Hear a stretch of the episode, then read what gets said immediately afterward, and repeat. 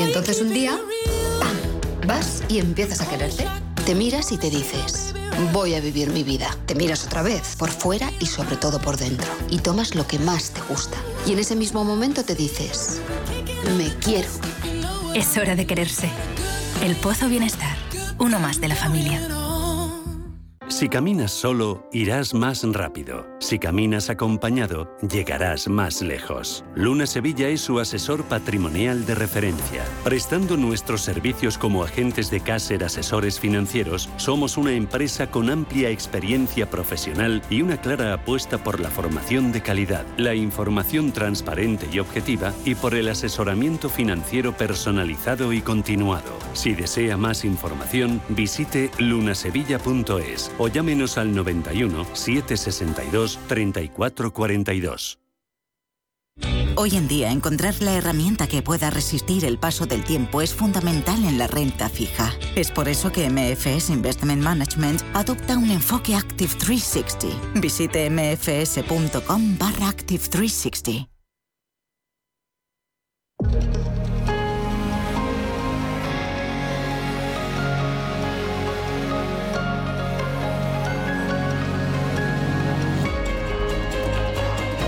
En Capital Intereconomía, especial Private Equity.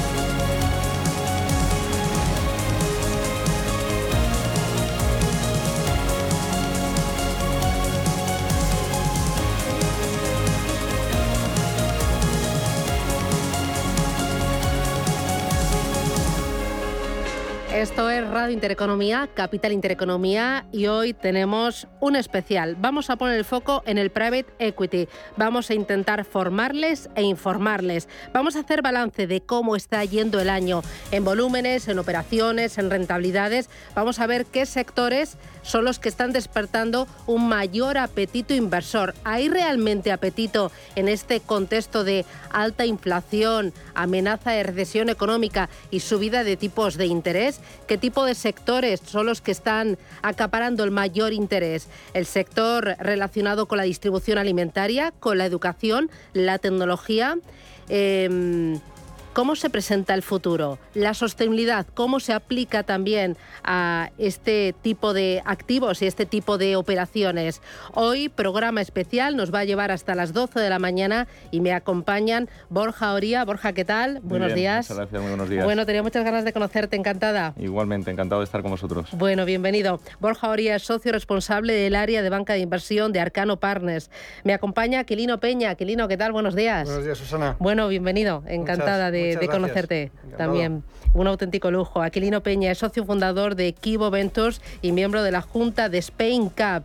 José González Ayer, ¿qué tal? Buenos días. Hola, buenos días, Susana. ¿Tú qué tal? Muchas ¿Cómo lo llevas? Fenomenal. Muchas gracias por invitarnos. Encantada. Es socio responsable de Private Equity de KPMG en España y me acompaña Rocío Casado. Rocío, ¿qué tal? Buenos días. Muy buenos días, Susana, qué alegría ¿eh? estar aquí de vuelta y ver antiguos compañeros. La verdad es que ha sido muy agradable. Muchísimas gracias ¿eh? por la invitación. Bueno, eh, la verdad es que les tengo que contar que es que me brillan los ojos porque Rocío Casado actualmente es directora de la revista Capital Privado, es una voz más que autorizada en el periodismo especializado en, eh, en private equity, en capital privado y además fue eh, compañera muy querida Durante de esta unos casa cuantos años, y del equipo entonces de cierre de De mercados. cierre de mercados, Sí. efectivamente. Hemos visto algunos compañeros por aquí. Es, Sí.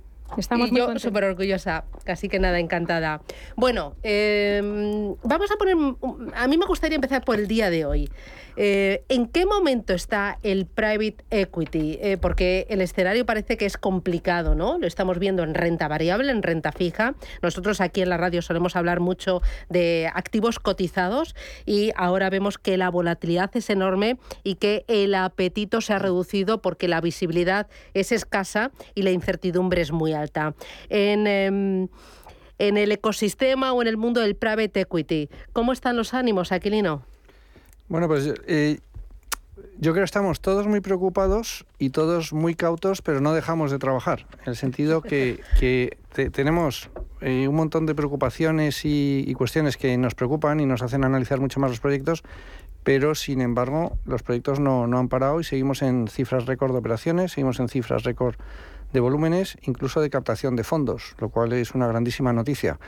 Entonces, se da, estamos en un año raro por eso, porque hay un, pensábamos que en septiembre, lo hablamos antes, que en septiembre todo parecía que iba a ser un desastre, con paro subiendo, consumo decreciente y, y exportaciones a la baja, guerra, y, y sin embargo, bueno, pues parece que seguimos en un cierto tono de normalidad a pesar de esa preocupación que como nos hace analizar mucho más los, los, los proyectos. ¿Qué tal, Susana? Eh, a ver, yo comparto con, con Aquilino, pero es, es, verdad que tenemos que pensar que el, que el, capital privado del private equity ya es un sector eh, muy maduro, que ha pasado por muchas fases en, en los últimos años. Eh, ha vivido un COVID que no habíamos vivido antes, eh, donde ha habido un periodo de incertidumbre muy grande, sobre todo en el primer semestre de 2020, pero a partir de ahí se aceleró todo de nuevo. El private equity al final tiene el dinero de los inversores, tiene que hacerlo rodar. Eh, segundo semestre de 2020 fue muy fuerte, se re recuperaron todas las transacciones que no se habían hecho en el primer semestre se retomaron en 2020. 2021, como dice Aquilino, o sea, ha sido un año eh, récord de inversión. Yo creo que solo se superó por, por el 2019, pero, pero prácticamente año récord. Eh, 2022, a pesar de todo el, el entorno eh, de incertidumbre con todo el conflicto de Ucrania y todo lo que conlleva, eh, el primer semestre nuevo ha sido un semestre récord, o sea, en, en, volumen de inversión, muy por encima del primer semestre de 2021. Y el segundo semestre, de momento, pues sí, la incertidumbre sube. Es verdad que parece que, que se están consolidando eh, algunos temas como el tema de la inflación dentro de la economía, precios de energía, etcétera.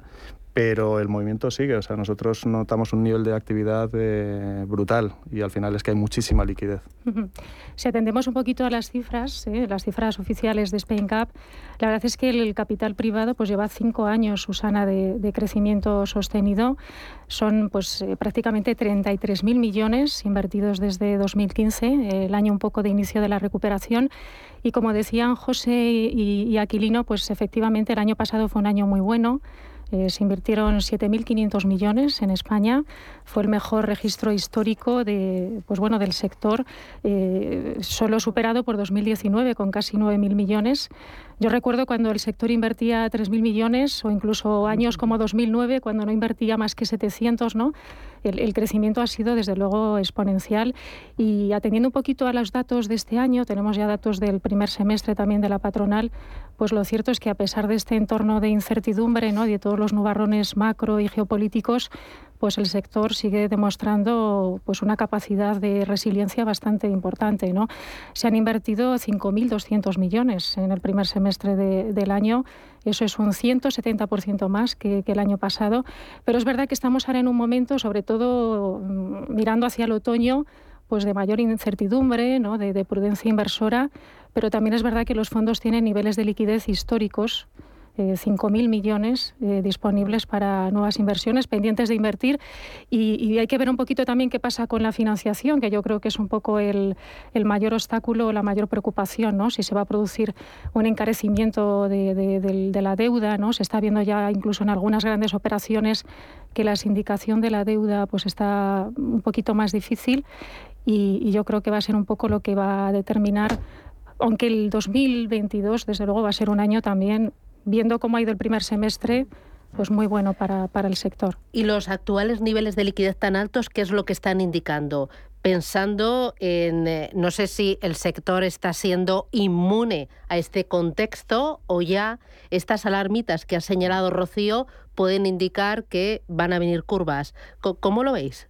Pues, pues mira, por ahora, un poco en línea de lo que se estaba comentando, es que los datos están siendo positivos. Muy Efectivamente, buenos. yo creo que inquietud y incertidumbre eh, la tenemos todos y la tiene cualquier, cualquier inversor, pero esos 5.200 millones eh, que decía Rocío que se han invertido en el primer semestre, que es un 170% más que el año pasado, con lo cual ya ves el, el, el, la subida eh, respecto a años anteriores y venimos de un año récord.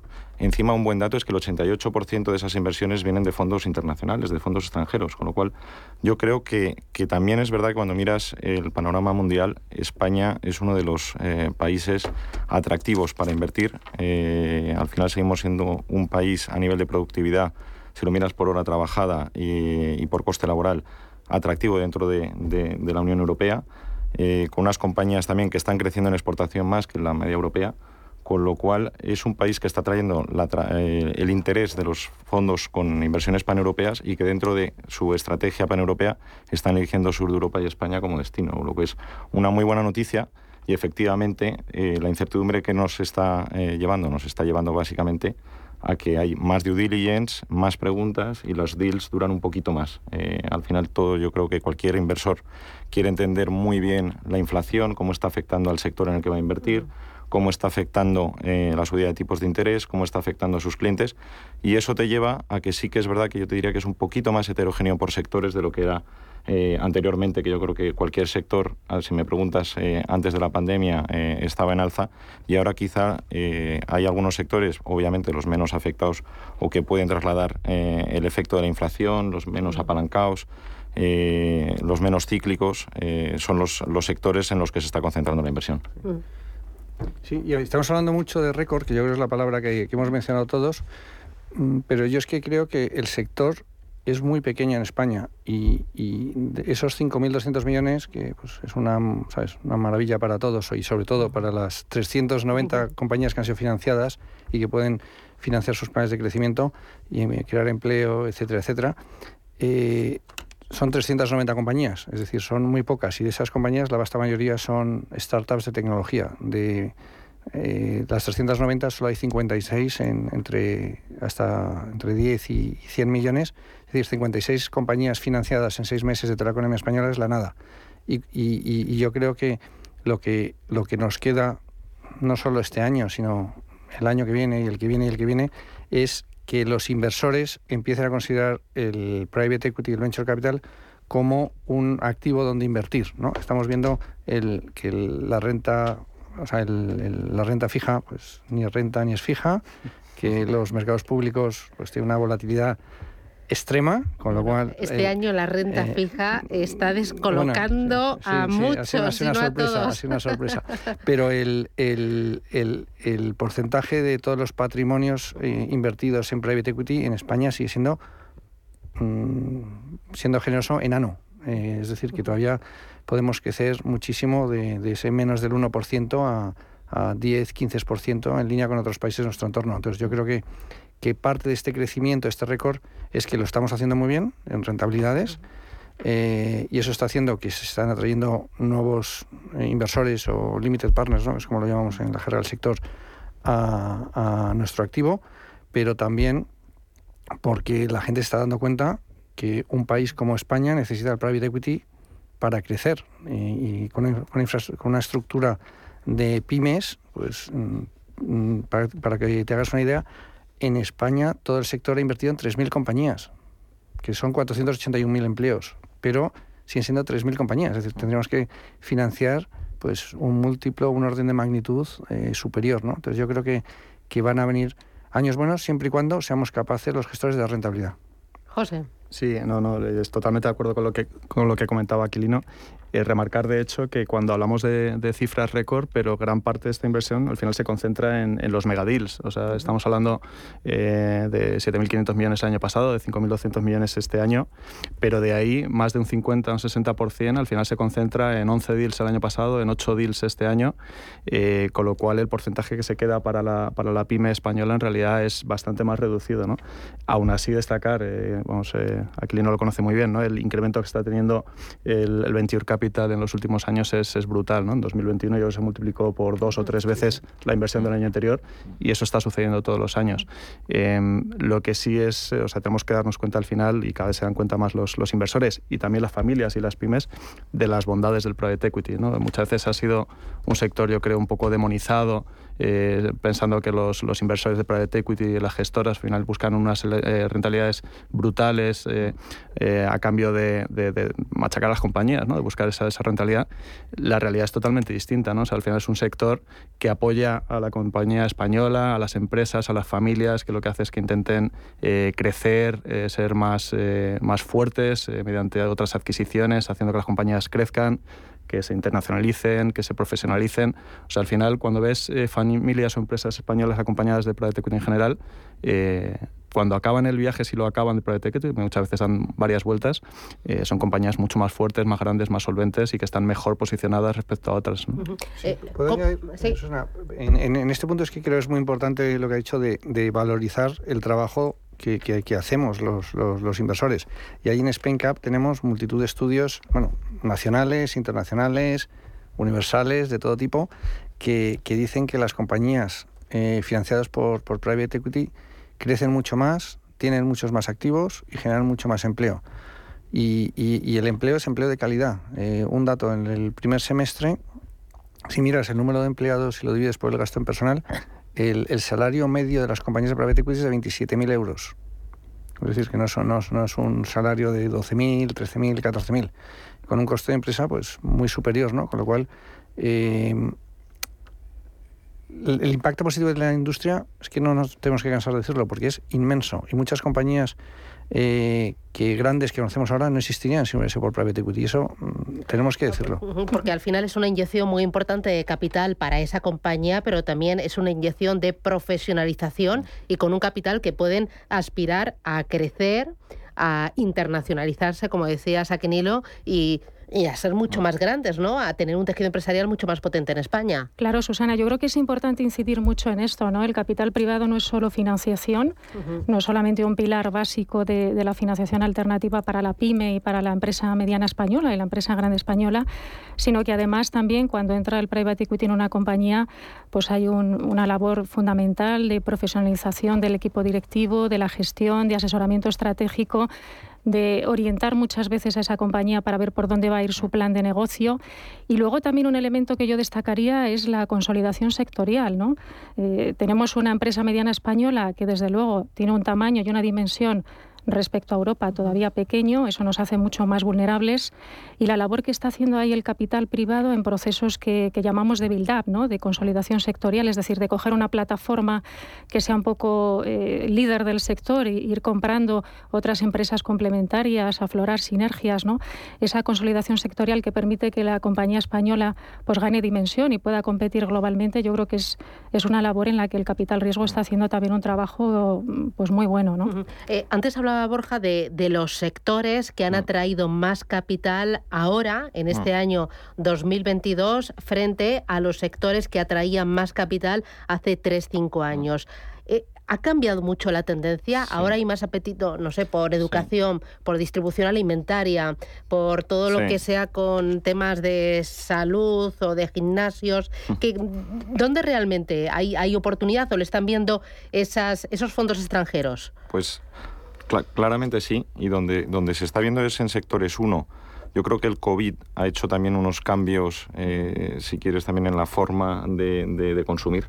Eh, y también ha puesto de manifiesto qué sectores eh, van a tener más crecimiento y son más relevantes en un contexto adverso como ha sido una pandemia mundial. ¿no? Entonces, sectores como la salud han pasado a un primerísimo plano en todos sus aspectos, desde eh, hemos, nosotros hemos hecho operaciones en, desde Arcano en el sector eh, hospitales, hemos hecho clínicas, incluida, por ejemplo, la última de Dorsia, que es eh, de estética.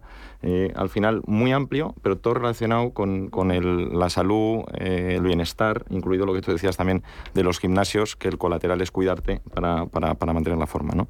efectivamente, decías distribución alimentaria, también alimentación y bebidas. Eh, en, el caso de los supermercados estamos viendo, eh, y muy en línea de lo que decía Rocío, una, primero una atracción por los private equities que han invertido y eso está abriendo el camino a la consolidación del sector que tiene mucho sentido, sobre todo en las cadenas regionales familiares, que además hay una segunda generación eh, de esa empresa familiar que quizá tiene además una, una visión más financiera, más sofisticada y está abriendo eh, el capital a un compañero de viaje como es un, private equity. Y luego, por supuesto, educación, que yo creo que ha puesto de manifiesto también, sobre todo la parte de e-learning y, también la, educación mixta entre hacerla online y presencial, que hemos visto que ha sido un gran boom y estamos súper activos en, ese segmento. Y por último, todo lo relacionado con tecnología y digitalización en su sentido más amplio. O sea, tanto empresas puras digitales, empresas puras tecnológicas o empresas que están utilizando una tecnología para llevar su negocio al siguiente nivel. ¿no? Y eso además ha traído el interés tanto de, del sector del private equity, del sector del venture capital, por supuesto, pero también del sector eh, industrial de grandes empresas que han visto por la pandemia que han tenido que acelerar la digitalización de sus empresas o que no estaban suficientemente adaptadas a las tecnologías eh, que, que se tienen acceso y también están eh, eh, muy interesadas por invertir compañías eh, y en España empezamos a ver también esa revolución tecnológica de ahí también el crecimiento del venture capital en nuestro país y el crecimiento del emprendimiento también que yo creo que es muy interesante el ver cómo ahora preguntas a gente joven y probablemente hace 15, 20 años querían ser funcionarios o trabajar en Telefónica y ahora, o en Endesa o donde fuera, y ahora quieren emprender y quieren hacer al final proyectos y generalmente siempre con un componente de tecnología o de alto crecimiento.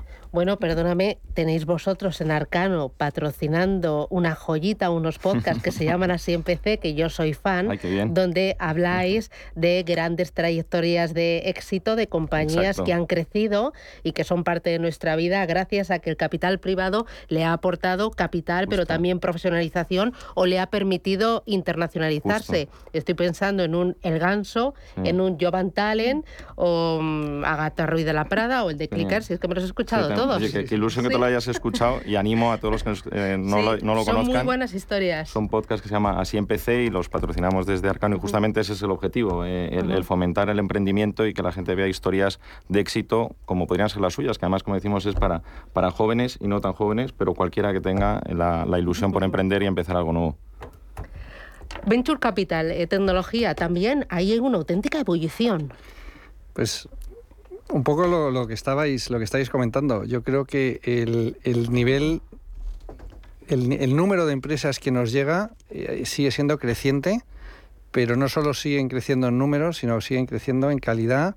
Cada vez hay más emprendedores que ya lo han hecho y lo quieren volver a hacer gente que, bueno, hablabais de, de, de la CMPC, ¿no? Tenemos varios, ¿no? Entre ellos yo Pantale, ¿no? Tenemos la suerte, eso yo que es un síntoma de éxito, ¿no? El haber invertido en gente que sale en Unos cuantos unicornios tienes por ahí sí, en Sí, sí, sí, la verdad es que no, hemos tenido bueno Juan Kibo, sí. Y, y, y el decís de los jovencitos, la realidad es que cada vez más viene gente de 40, 50 o incluso más, porque además es gente que entiende, exacto, jovencitos, eh, a los hechos me remito, aquí al look eh, gimnástico. Entonces, eh, hay muchísimas compañías, cada vez son mejores, luego además cada vez entienden más el, la dinámica o el juego de construir compañías grandes y compañías globales, y, eso hace que, que, que, desde, pues no sé, cuando nosotros empezamos en Kibo en el 2012, el volumen de inversión era de 150 a 200 millones. El año pasado, eh, según Spain Cap, fueron 2,1 billones, es decir, se ha multiplicado por, por 10. Y tenemos éxitos brutales. Eh, un Flywire, por ejemplo, que, que financiamos, una compañía que está entre Boston y Valencia, primera compañía que sale a Nasdaq, cotizada en, en eh, una empresa de origen español con todo el, el, desarrollo en, en, Valencia. Y es que las compañías, España tiene muy buenos desarrolladores, tiene muy buenos gente de producto, muy buena, eh, y, eso hace que muchos de los modelos que buscamos son modelos que nacen en España, hacen el producto en España, pero luego el negocio y la comercialización están fuera, ¿no? Pues estoy pensando en un Devo, es una compañía que la gente no conoce, pero es la mayor compañía de software de España, valorada en 2 billones, que hace deep tech de, de análisis de ultra big data está también en Boston, pero tiene doscientas y pico personas aquí en la Castellana.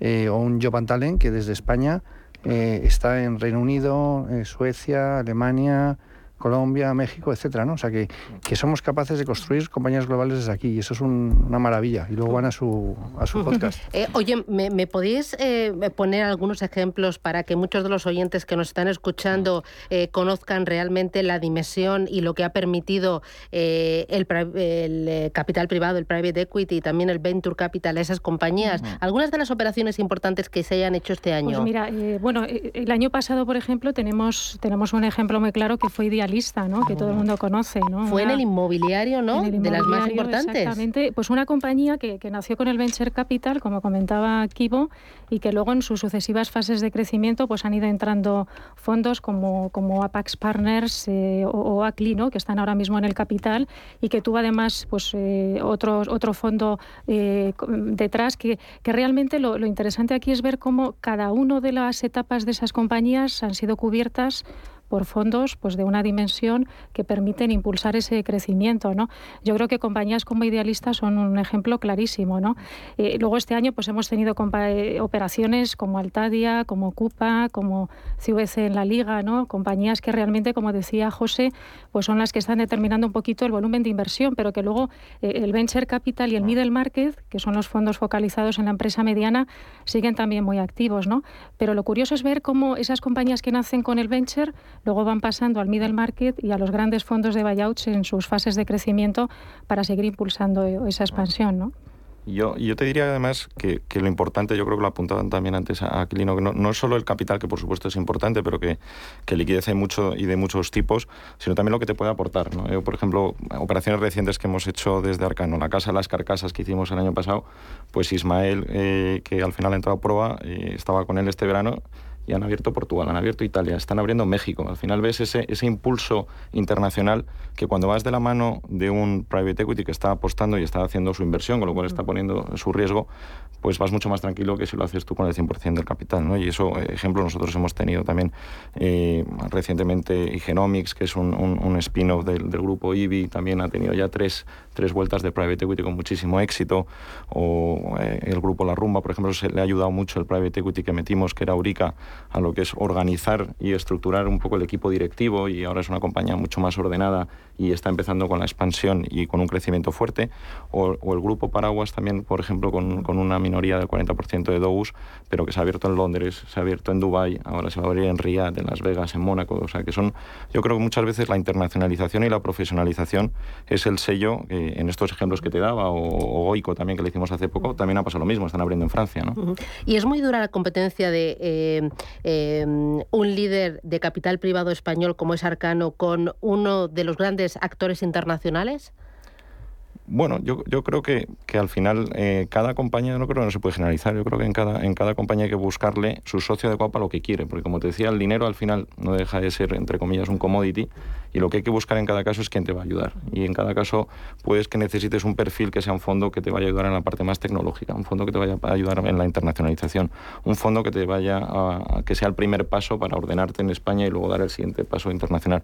Con lo cual yo creo que cada caso, nosotros cuando asesoramos en una operación de estas, eh, al final justamente solemos hacer proceso competitivo muchas veces es encontrar la mejor oferta y además también el mejor compañero de viaje a futuro y que haya una relación personal buena entre fundador, empresarios, equipo directivo y el private equity, porque al final esto no deja de ser un matrimonio, muchas veces porque dura 5 o 6 años, pero es un matrimonio muy intenso y que es también como el matrimonio que te tienes que llevar bien, también te llevarás algunos ratos mal, pero que es muy importante que realmente tengas unos principios, unos valores y una cultura muy similar para que sepas que eso va a funcionar.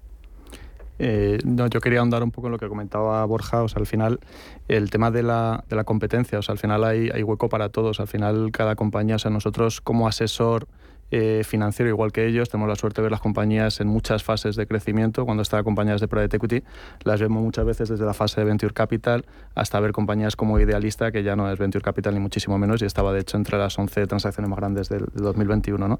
En ese proceso que se ve toda la profesionalización, todo el crecimiento, pues eh, hay fases en las que necesitan un compañero de viaje que es puramente financiero. Hay fases en las que necesitan un compañero de viaje que al final les, eh, les, ayuda y tiene la experiencia para entrar en el consejo, para ayudarles a decidir bien en las inversiones. O sea, que es fundamental que tener en cuenta que al final eh, estas compañías para crecer, lógicamente, tienen que hacer inversiones.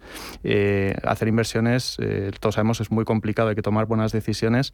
la experiencia que tienen los gestores de capital riesgo y las personas que ponen los consejos, que normalmente son expertos sectoriales, gente que ya ha hecho esto en otras compañías, que tiene el conocimiento para internacionalizar las compañías, eso es, es clave. Al final es muchas veces lo que buscan estas empresas, no solo la financiación, que como decía Borja, hay de mucho tipo y puedes encontrar financiación mucho más barata o que a priori parece mucho más barata, pero es una financiación totalmente pasiva. Pues aquí, de nuevo, en Private Equity puedes encontrar eh, inversores pasivos solo buscando la financiación o inversores mucho más activos que te ayuden en todo ese crecimiento y es un lujo ver el, cómo se desarrollan las compañías, cómo se adaptan a, a, la entrada de un capital riesgo que es mucho más exigente a nivel de reporting, a nivel de consejos, a nivel de, información financiera, de, todo, eh, las compañías españolas al final están muy preparadas para ir adaptándose en, este viaje. Me voy a hacer una pequeña paradita publicitaria. Eh, varias cosas. Eh, hablaba ante Rocío de el acceso a la financiación debido a la subida de tipos de interés. ¿Vosotros creéis que se va a complicar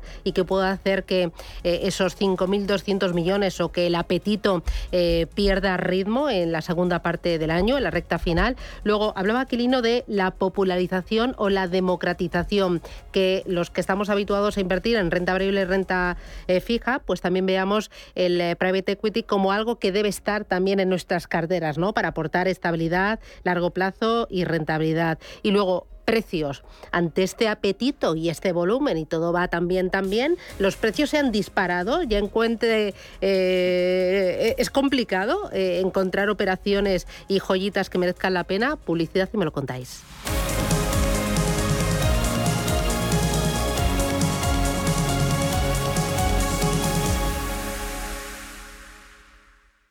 Seguro que os pasa. Contratas tu seguro con un montón de coberturas, pero con el tiempo se te olvidan y no las usas. Santa Lucía quiere que las recuerdes todas y que las uses, como por ejemplo la asistencia jurídica telefónica ilimitada 24 horas los 365 días del año. Consúltalas todas en la app o en santalucía.es y sácale todo el partido a tu seguro, que para eso está. Santa Lucía, seguros de vivir. Si te da por montar por fin tu propia empresa, Santander. Y si te da por hacerla más digital, más sostenible o llevarla al extranjero, Santambién. Sea cual sea tu proyecto, Santander te ayuda. Por si te da Santander. Por ti, los primeros. Ni millennials, ni boomers, todos pertenecemos a la misma generación. Los que estamos aquí y ahora para transformar el país. La generación de los que sueñan y hacen. Con los fondos de la Unión Europea, miles de ideas están pasando del papel a la realidad. Entra en plan de recuperación.gov.es y haz tu sueño posible. Gobierno de España.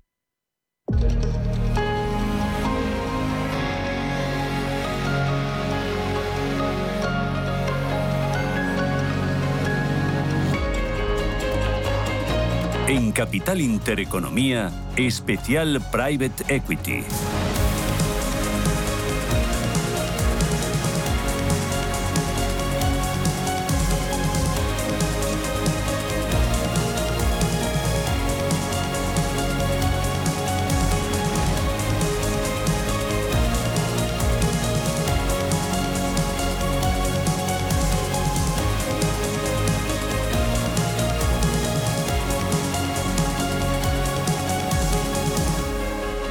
Especial Private Equity, hoy con Borja Oría de Arcano Partners, con José González Ayer de KPMG en España, con Rocío Casado, directora de la revista Capital Privado, y con Aquilino Peña de Equivo Ventures. Oye, financiación, eh, ¿se va a encarecer la financiación y eso hace pensar que la recta final del año y 2023 eh, vaya a ser un poco más, más ajustada?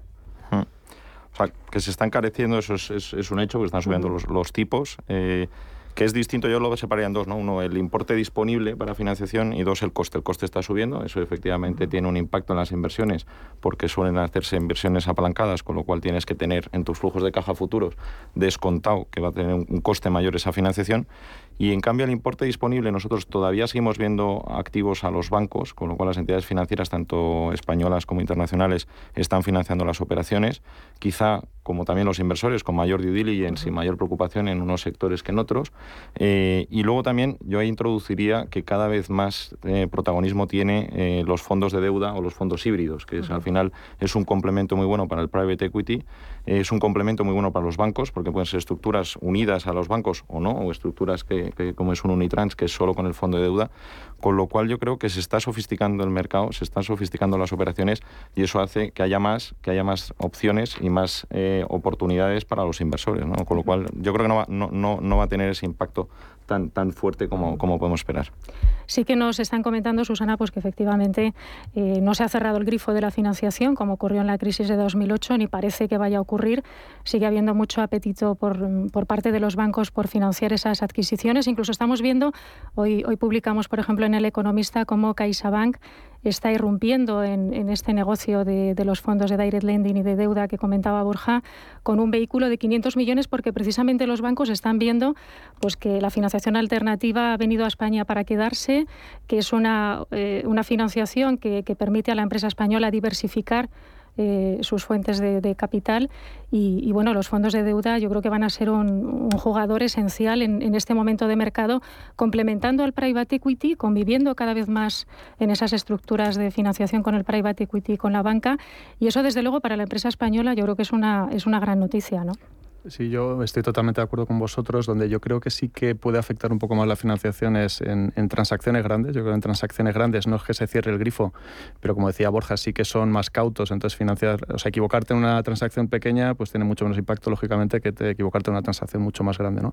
Entonces, en transacciones más grandes, yo creo que sí que puede haber eh, algo de impacto eh, que sea un poco más complicado encontrar la financiación, pero el impacto directo seguramente al final será en precios. Al final el private equity sigue teniendo liquidez, comentábamos 5.000 millones de gestores nacionales, pero las internacionales tienen cientos de miles de millones y apetito en el mercado español, como comentábamos.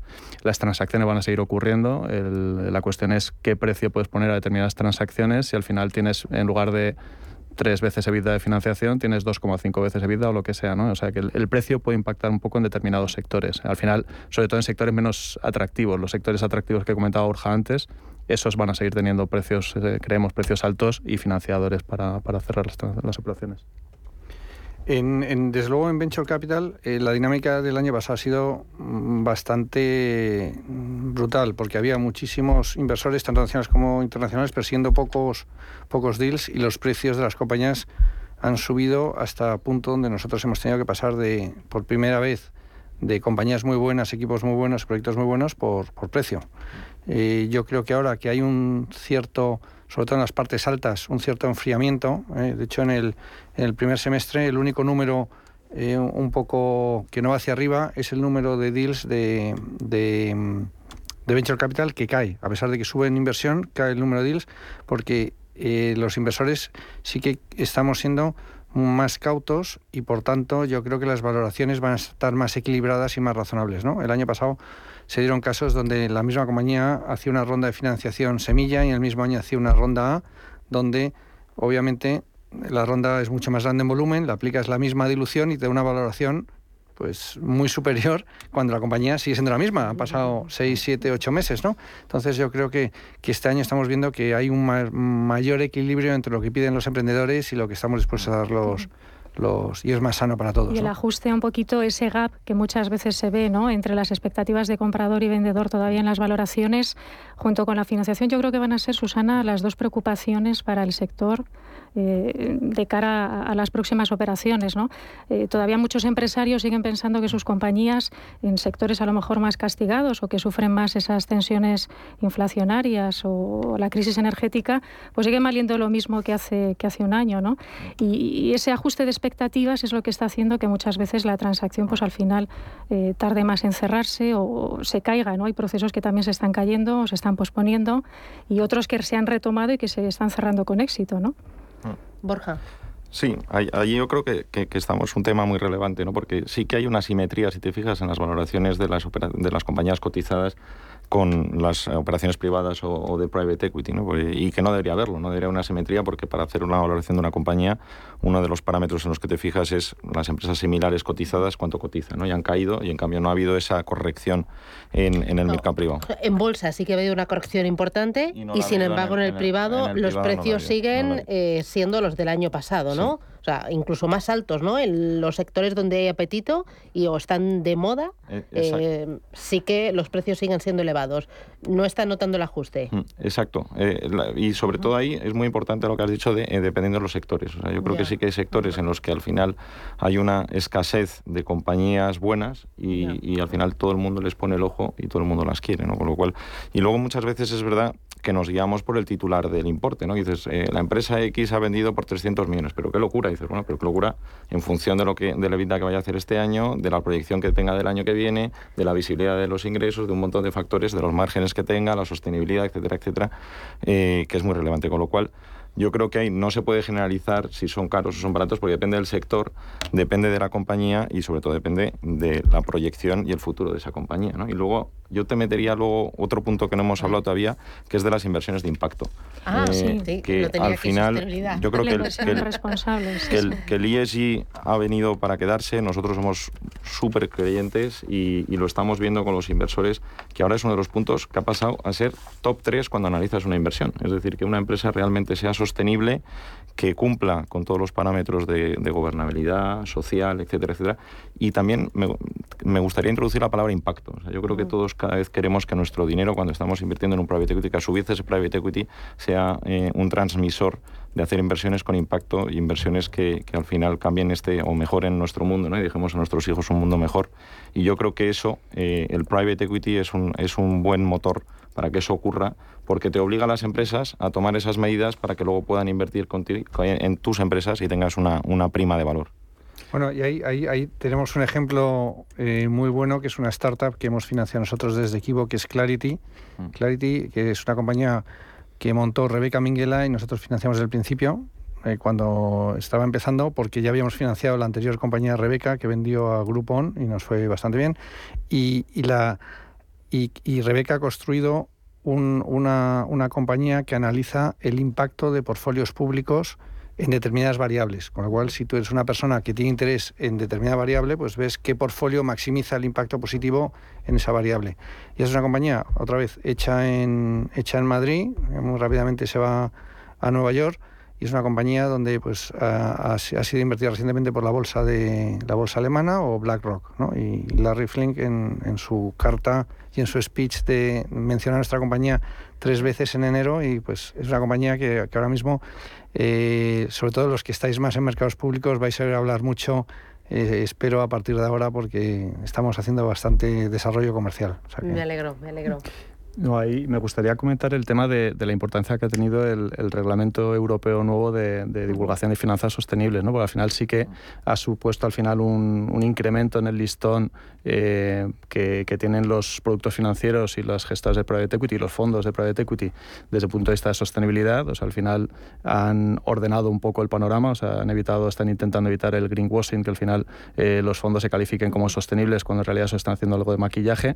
Todos los fondos van a tener que clasificar determinados en función de sus características eh, de determinada manera, como fondos eh, bajo el artículo 6, 8, 9 son temas técnicos, ¿no? pero al final los más sostenibles en teoría son los fondos que están bajo el artículo 9 y eso va a generar un, panorama distinto. O sea, todos los fondos van a intentar estar en el artículo 8 o 9 y eso significa que tienen que invertir de otra manera, que no solo tienen que decir eh, que están haciendo una inversión sostenible, sino que tienen que mostrarlo verdad en sus procesos de inversión, en la gestión de las participadas, cuando hacen inversiones tienen que estar muy enfocadas a la sostenibilidad y al impacto, hay que ser capaz de medirlo. O sea, eso supone un nivel, un avance en el tema de sostenibilidad muy, muy relevante ¿no? para todos. Y los inversores también, Susana, lo están, lo están pidiendo así. ¿eh? Realmente, incluso en los consejos de las compañías participadas, ya en la agenda, entra todo el tema de, esos criterios ESG y, y, estamos viendo incluso que las gestoras se diversifican y lanzan vehículos de impacto. ¿no? Arcano, por ejemplo, ah. tiene un fondo de 250 millones. Eh, o sea que también las gestoras están apostando con fuerza por la inversión de impacto que en España pues ya eh, mueve en torno a 2.400 millones, con lo cual son cifras también importantes. Eh, ¿Este tipo de inversiones para todos? Aquilino. Es para todos los tickets, para todos los inversores. Debemos democratizar la inversión en private equity porque esto es sano, ir más allá de la renta variable y de la renta fija, o porque ahora no queda otra opción debido a que la renta variable se le está pegando y la renta fija también. Hombre, yo creo que sin duda, ¿no? O sea, no. Y ahí yo tengo que, comer el propio pan que hago, ¿no? Eh, yo creo que sí, y, ahí recientemente pues eh, la ley Cree y Crece que se ha aprobado esta semana pues ya aprueba eh, inversiones en este tipo de activo desde 10.000 euros. Habrá que ver eso cómo se ejecuta, eh, a través de cómo se canaliza ese ahorro, pero yo creo que sí. Eh, lo que no puede ser es que las virtudes o las ventajas que tiene el private equity en términos de rentabilidad, plazo, etcétera, sean solo para grandes patrimonios y para grandísimos inversores. yo creo que, que tenemos que democratizarlo más de forma directa, como prevé la ley Cree y Crece, pero sobre todo también de forma indirecta. Una de los grandes caballos de batalla que todavía no ha pasado en España es que la, inversión de los grandes patrimonios, de los fondos de pensiones y de las aseguradoras apueste de forma decidida por este, por este nivel de activo, que es otra manera de democratizar, porque no puede ser que, los grandes patrimonios y, los grandes inversores que tenemos nosotros, que a los cuales queremos mucho, eh, se estén llevando 15, 20% y al final el fondo, un fondo de pensiones esté metido en edificios al 3, 4%, en renta fija y en renta variable del IBEX 35 que lleva plano desde el, desde el 2013. Entonces yo creo que una forma de democratizar eso, esos retornos es que lleguen también a los pensionistas ¿no? y, que, y que contribuyamos con nuestros retornos a hacer más sostenibles las pensiones. y eso todavía falta. Que se convierta en parte estructural de las carteras de todos, ¿no? Lo que pasa que para eso se necesita eh, formación y también que el cliente, el ahorrador, sepa que esto es una inversión de largo plazo, que es acompañar a la compañía, ¿no? Y líquida, sobre todo. Claro, La liquidez, claro. La, clave es que se entienda el producto. Yo creo que es un producto fácil de entender y fácil de explicar, porque luego no es sofisticado. Al final, un fondo lo que hace es le dejas el dinero, eh, tiene un periodo de entre dos y tres años para invertirlo en empresas privadas un periodo de 4, 5, 6 años para gestionarlo y un periodo de 2 o 3 años para salir. Entonces eso te suma que es un periodo de inversión de entre, entre 10 y 12 años que muchas veces vas viendo unos retornos eh, porque se van devolviendo parte del capital. Pero tienes que ser consciente que es un dinero que es ilíquido, porque si lo quieres sacar antes te penaliza mucho pero que es verdad que con esos plazos tan largos en general, los retornos medios que se han visto siempre están en esos entornos de por encima del 20% y que además es bastante consistente en el tiempo. Eh, siempre hay añadas mejores que otras, pero yo creo que eso es relevante siempre y cuando eh, estés mentalizado y seas consciente de que es ilíquido, que quiere decir que no lo puedes eh, vender o hacer líquido, o si lo puedes, pero con un descuento fuerte, con lo cual no merece la pena que sea una inversión que quieres hacer, un porcentaje de tu patrimonio X, que tiene sentido, un 5, un 10, un 15% en este tipo de productos, yo creo que tiene mucho sentido y, y, de hecho nosotros que hablamos con, todo el día, con muchos inversores de, también de bolsa, de renta fija, y todos quieren estar en este tipo de productos. Sí, ahí simplemente dar algunos, algunos datos, ¿no? O sea, para que nos hagamos una idea de la captación de fondos nacionales en 2021, como decía Aquilino, o sea, de instituciones financieras solo un 11% eh, fue captado de instituciones financieras, pero fondos de pensiones y aseguradoras entre los dos fue menos de un 10%. O sea, al final, ¿quién está invirtiendo en España en estos fondos? Están invirtiendo Family Office, o sea, grandes fortunas, eh, fondos de fondos, que son fondos que al final se diversifican a través de otros fondos, un 20% que viene de Fondico y de Fondo Europeo de Inversiones, que en España tenemos la fortuna de que el sector público sí que está apostando por, por este sector pero es verdad, o sea, al final el, inversor minorista todavía no, no, está entrando porque no ha tenido oportunidad. Si se reduce el ticket de 100.000 a 10.000 euros va a ser más fácil, pero lógicamente el tema de la liquidez y el saber bien cómo funciona el, tema técnico de los capital calls, o sea, al final les van a hacer ir pidiendo dinero para hacer las inversiones, porque tú no pones el dinero al principio, tú haces un compromiso de inversión y según van haciendo inversiones te van pidiendo el dinero para invertir y luego ya no puedes tocar hasta, hasta que te dan eh, salida entre 8 y 12 años, como dice Borja. ¿no? Entonces hay que entenderlo bien, pero es verdad que es una pena que al final solo las grandes fortunas en el país o fondos de fondos, etcétera, se estén beneficiando de esto. Bueno, es que realmente yo creo que es el activo que en estos momentos está batiendo a la inflación, ¿no? El retorno medio del 18% no se encuentra en, ningún otro activo. ¿no? Yo creo que es, fundamental democratizarlo, dar acceso al inversor minorista, pero con todas las cautelas, con todas las precauciones, con esa formación y, divulgación, que yo creo que ahí las gestoras van a ser fundamentales ¿no? a la hora de, formar ¿no? al, minorista, de informarle de cuáles son un poco las características particulares de este producto, de su liquidez. Pero me parece un paso, no sé si estáis de acuerdo, adelante, que el sector necesita y que además en Venture, ¿no, Aquilino? La entrada del inversor minoritario eh, en esos procesos de, fundraising pues va a ser también fundamental, ¿no? Totalmente, porque van a poder invertir en compañías que también van a ver en su propio desktop, en su propio móvil, en lugar de invertir en, en el bar de la esquina, ¿no? O en el negocio de, del cuñado, ¿no? O sea, que, es una manera de, hacerlo de una forma más segura y profesional, ¿no? Eh, me quedan un par de minutitos. Me gustaría que cada uno de vosotros me diera un titular de cierre eh, pensando ya en 2023. ¿Cómo veis el Private Equity 2023? Rocío. Pues Susana, yo creo que va a ser, eh, va a ser un sector que va a seguir ganando tamaño, peso en el PIB nacional. no lo hemos comentado, pero estamos en el 0,67% del PIB, cuando Noruega o Reino Unido está duplicando. O sea, hay un recorrido y un crecimiento clarísimo. Hay un momento de liquidez histórica en el sector, hemos dicho esos 5.200 millones solo de gestoras nacionales a los que hay que sumar todo el capital internacional que se está trayendo, financiación y valoraciones y precios, yo creo que va a ser un poco eh, las dos claves para ver si el sector sigue. Eh, tampoco tenemos por qué seguir manteniendo estos, estos niveles ¿no? de, de 7.000 y 8.000 millones. ¿no? Es importante que el sector sobre todo consolide y que siga creciendo y financiando la presa, la presa española. ¿no? Borja. Bueno, es una realidad que hay un máximo de liquidez y que se va a invertir, con lo cual van a seguir habiendo las inversiones en el 23, pero también no tenemos que dejar de vista que estamos en un momento de incertidumbre y de cierta inquietud, tanto porque hay una guerra, con lo cual una situación geopolítica complicada, porque hay una inflación disparada y porque hay una subida de tipos de interés. Eh, todo eso en la coctelera eh, hará que sean más selectivos en el tipo de sectores y en el tipo de compañías que se invierten, pero estamos convencidos que va, va a seguir muy activo y va a seguir creciendo el private equity en España. Aquilino. Pues yo diría que el año 23 va, a continuar ese eh, vuelo o ese interés hacia compañías de calidad que, mencionaba Borja. Claramente vamos a, ir a cosas de alta calidad.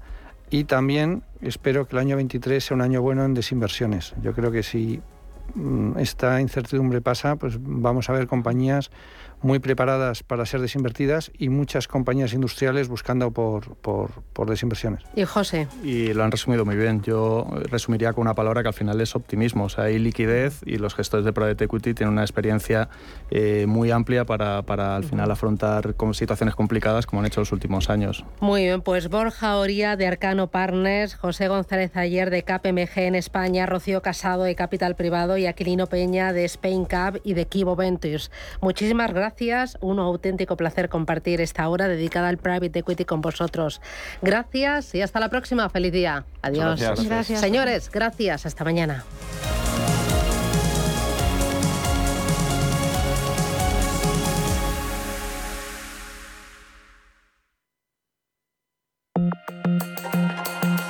La dirección de Radio Intereconomía no se responsabiliza ni comparte necesariamente las opiniones y consejos de sus colaboradores o las realizadas por terceros ajenos a este programa. Ecosistema Digital, nuestro programa de digitalización desde un punto de vista económico y social. Arte, cultura, deporte, redes sociales y economía con un enfoque digital. Los viernes de 2 a 3 de la tarde en Radio Intereconomía, Ecosistema Digital, con Alma Navarro. Viajes, destinos, cultura, gastronomía hacen diferente a cada viajero. Recorre el mundo cada semana con nuestro programa de viajes Clase Business. Descubre los mejores destinos de lujo y experiencias exclusivas de una manera diferente. Cada sábado de 12 a 1 del mediodía, escucha Clase Business con Elena Fraile en Radio Intereconomía.